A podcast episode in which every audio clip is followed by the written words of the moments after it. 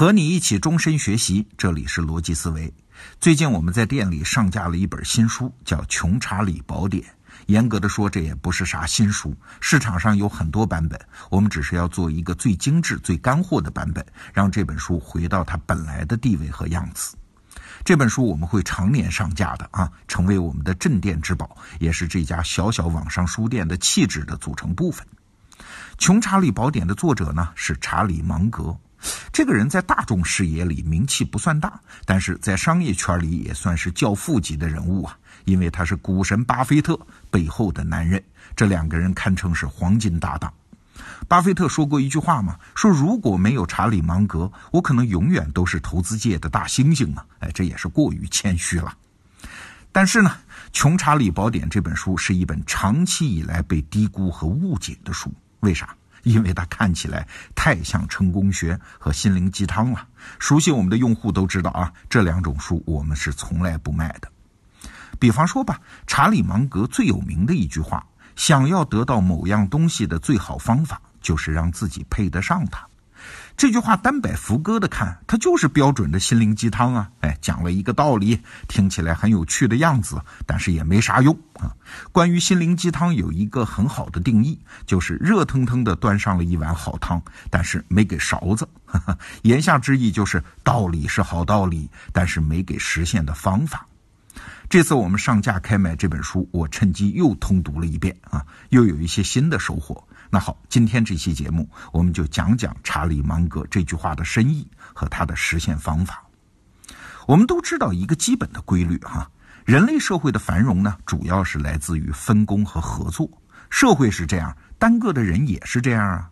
你自己要追求功成名就，核心原因不是你自个儿多牛啊，而是你构建了一个能让你牛起来的合作网络。所以有一句话说得好吗？一个人成功，本质上的原因是因为他周边的人都希望他成功。那从这个角度看，我们就知道了，人达到自己的目标有两个方法。第一个呢是主动追求对外合作，你去谈业务，你去攀关系，你去找机会，都是这种方法，也没啥错。但是还有一个方法呢，就是查理芒格讲的这句话了。是因为我有价值，配得上你的合作。我虽然不去主动找合作，但是潜在的合作者会主动找过来。这两种方法都没有什么错了，但是对比起来，哪个效率更高呢？哎，当然是后者。这中间的区别还不只是说后者坐在家里等合作者可以高效率省时间，更重要的是啊，好的合作往往是意外的结果。两个人因为一个原因认识了，往往并不直接产生合作机会。更常见的情况呢，是过了很久，因为一个意外的机缘达成了合作，甚至可能是他介绍的另外一位朋友和我合作了。而当我们主动去寻求对外合作的时候，都是有特定目的的，目的一旦达成，就各自散了嘛，就很难碰到这种意外。我们再往深看一层啊，查理芒格讲的，想要得到某样东西的最好方法，就是让自己配得上它。这句话还有一句潜台词啊，就是我只按照自己的方式来积累价值，是有固定方向的。所有偏离这个方向的价值，即使诱惑再大，我也不追求。哎，你听起来是不是和前两天我们讲的第一性原理有点像啊？对呀，世界上的顶级智慧都是相通的。举个例子哈。不太会追求姑娘的小伙子，往往是按照对方的需求来重塑自己。哦，你要陪伴，那我就陪着你；你要礼物，那就给买东西；你要拔粪，我就替你打架；你要有面子，我就去丈母娘家干家务。啊，往往这么做的人呢，反而会被发上一张好人卡呀。你很好，但我就是不爱你。那真正能拿下姑娘的是谁呢？哎，往往是那些价值独特而且十分突出的人。姑娘被吸引。更容易爱上他。这个例子里面其实就包含了两条道路啊，一个是向外追求，适应别人的需求；一个是向内建设，只关注自己价值的增长。查理芒格说的就是后一条道路啊。就拿商业来说啊，我就见过很多创业公司在找不到商业模式的时候，什么赚钱就做什么，这是一个非常危险的阶段，虽然非常必要啊。一个呢是挣不到大钱。二呢是没有可持续性，三呢是很容易被吸到一条邪路上了。一家创业公司成功的标志不是能赚到钱，而是找到一个自己价值积累的方向，也就是确定的商业模式，才算是度过了危险期。我曾经看过一篇文章，是查理芒格的中国投资合伙人叫李路写的。李路和查理芒格认识的时候啊，芒格已经是一个快八十岁的老头了，按理说精力和体力都大不如前啊。两个人呢，经常约在七点半见面，也就是吃早餐嘛。第一次，李路是几乎踏着点来的，结果发现老头已经把早餐吃完了，而且看完了当天的报纸。